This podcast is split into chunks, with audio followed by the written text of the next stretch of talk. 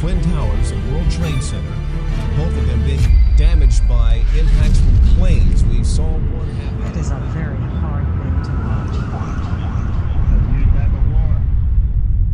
Era hora de almoço e eu estava a almoçar tranquilamente e soube da notícia porque fui informado do que estava a acontecer pelo meu próprio gabinete. Eu, na altura, tinha responsabilidades políticas, fui uh, avisado pelo gabinete de que uh, qualquer coisa de muito grave se estava a passar em Nova Iorque, mas ainda sem a certeza se se tratava de um acidente ou se se tratava de um atentado. eu imediatamente deixei o, o, restaurante onde estava a almoçar, dirigi-me ao meu gabinete e ainda vi em direto na CNN o embate sobre a segunda torre gêmea.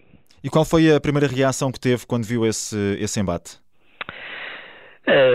Reação, imagino que, que seja comum a, a, a, quem a viu, ou seja, em primeiro lugar, estupefação,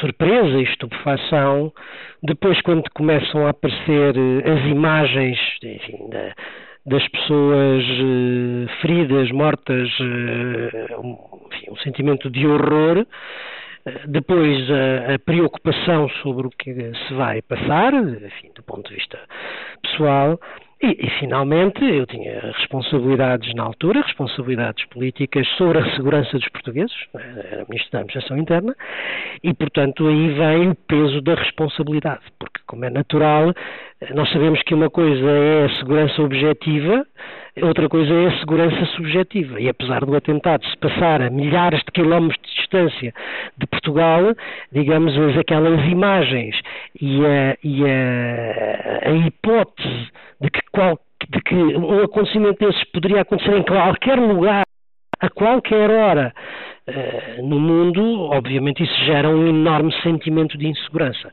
E, portanto, uh, naturalmente, para mim foi também um, enfim, uma experiência de grande responsabilidade, sentir que era responsável pela segurança dos portugueses, não é? Eh, era cerca de 1h46 da tarde, hora de Lisboa, quando o, o voo da American Airlines, quando continuou a Los Angeles, embateu na primeira torre, na torre norte do World Trade Center, em Nova York. Dizia-me que estava a almoçar, era hora de almoço quando tal aconteceu. Parou o almoço de imediato para se agarrar à televisão? É claro, claro, é, para perceber é, o que é que estava realmente a acontecer.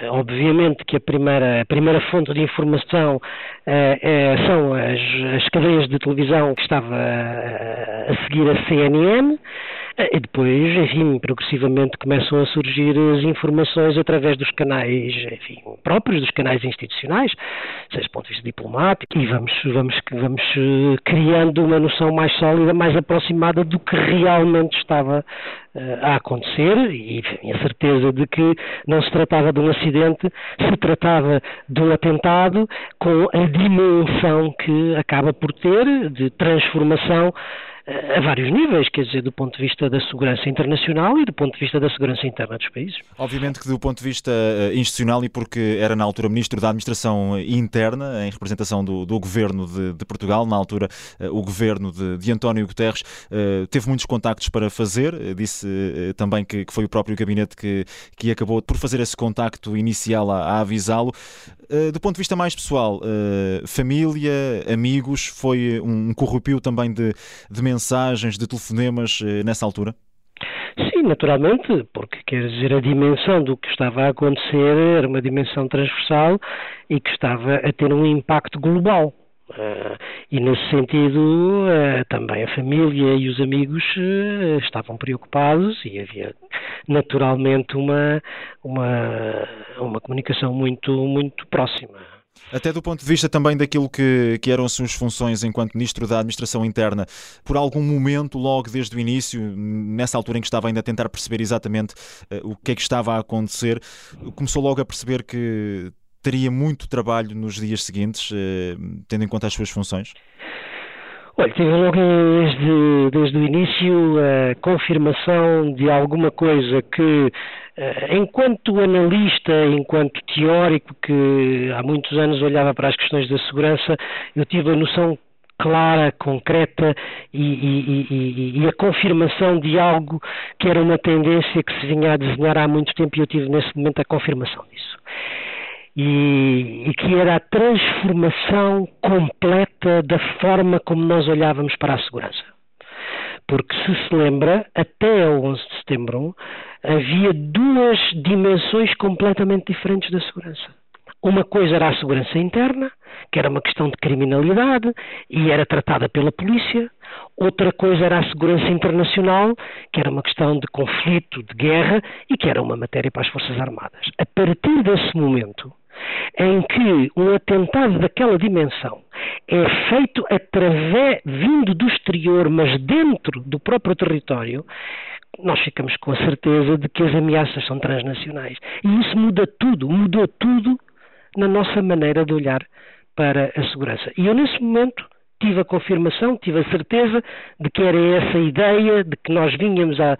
e os teóricos vinham a desenvolver há algum tempo, que essa ideia estava concretizada. Tinha-se tornado histórica. Pode dizer-se que os acontecimentos acabaram por dar eh, razão àquilo que eh, eram também alguns dos seus receios? Algumas, sim, e algumas das teorias que tínhamos sobre, sobre a evolução da situação internacional. E depois, naturalmente, uh, houve um trabalho imenso quer do ponto de vista nacional, quer do ponto de vista europeu, para adaptar todos os mecanismos da segurança Portanto, naturalmente, quer do ponto de vista legislativo, quer do ponto de vista operacional, quer do ponto de vista uh, da União Europeia, lembre-se, por exemplo, o mandato de captura europeu uh, é, é, só foi possível aprovar na sequência do 11 de setembro e sob o impacto do 11 de setembro, aliás, com um papel importante do então Comissário António Vitorino. Mas, mas quer dizer, a partir daí foi um intensíssimo trabalho que durou, enfim, mais de mais de um mais de um ano